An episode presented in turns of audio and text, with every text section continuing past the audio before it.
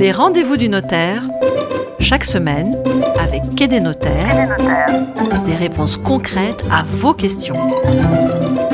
Comme chaque semaine, Patrick McNamara, le fondateur de quai-des-notaires.com, répond aux questions concrètes que vous lui posez sur la page dédiée dont je vous donnerai l'adresse à la fin. Bonjour Patrick McNamara. Bonjour Alexis. Vous allez bien Très bien, merci. Bon, la question est posée par Nicolas de Paris aujourd'hui. Nous nous séparons avec mon ami et je voudrais savoir comment partager l'appartement. Euh, Devons-nous faire un rachat de Soult et si oui, Comment la Soult est-elle évaluée, Patrick Alors, la question de Nicolas pose le problème du partage d'indivision. L'indivision, c'est une situation prévue par la loi, mais à caractère précaire, puisque la loi nous dit, dans l'article 815 du Code civil, nul ne peut être contraint à demeurer dans l'indivision et le partage peut toujours être provoqué. Donc, Nicolas et son ami ne seront pas obligés de faire un rachat de soult. Ils pourront se mettre d'accord ensemble pour vendre l'appartement, mais a priori, ça n'est pas leur, intention. Euh, S'ils procèdent à un rachat de soult, en réalité, ils vont signer un partage d'indivision. Alors, Comment évaluer cette soult dans le partage de l'indivision? Trois étapes. Première étape, se mettre d'accord sur la valeur du bien. Elle doit correspondre nécessairement à la valeur vénale réelle, c'est-à-dire celle qui devrait être pratiquée si le bien était vendu sur un marché normal. Oui.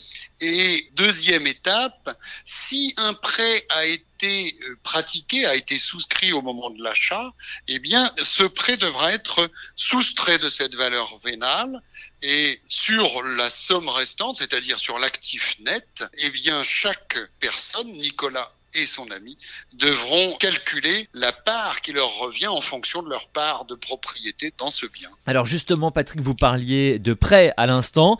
Autre question, toujours de Nicolas, qui nous dit nous avions fait un prêt ensemble pour acheter. Faudra-t-il nécessairement le rembourser ou mon ami pourra-t-il le continuer tout seul? Ah, alors là, attention, danger. Voilà. Ça, c'est oui, oui, oui. Pourquoi? C'est un sujet très sensible la reprise du prêt ou le remboursement du prêt, il faut l'anticiper. Non, l'ami de Nicolas ne devra pas nécessairement rembourser le prêt. Il pourra tout à fait reprendre le prêt en cours seul et mmh. s'engager à le rembourser seul. Mais attention, il faudra absolument, impérativement, obtenir de la banque un accord de désolidarisation. Eh bien oui, quand Nicolas et son ami ont souscrit leur prêt à l'origine, ils ont en réalité signé un engagement engagement conjoint et solidaire envers la banque pour la totalité du prêt. Uh-huh. Donc, si la banque ne donne pas son accord pour désolidariser Nicolas et accepter que son ami reprenne le prêt et le rembourse seul jusqu'à la fin, eh bien Nicolas restera solidaire et il restera tenu. Donc, il pourrait avoir des déconvenus si, si le prêt n'était pas remboursé. Mon conseil, c'est de signer devant son notaire une convention d'indivision. Ça sécurisera euh, chacune des parties et euh, l'éventuel partage. Bon bah très bien Nicolas, j'espère que nous avons répondu euh, à vos questions. Comme Nicolas, vous aussi, vous avez peut-être des questions à poser à Patrick McNamara, le fondateur de quai-des-notaires.com dans les rendez-vous du notaire. Pour ça, rendez-vous sur la page dédiée sur le site quai-des-notaires.com slash les rendez-vous du notaire. On vous retrouve la semaine prochaine, Patrick McNamara. À très bientôt Alexis, merci.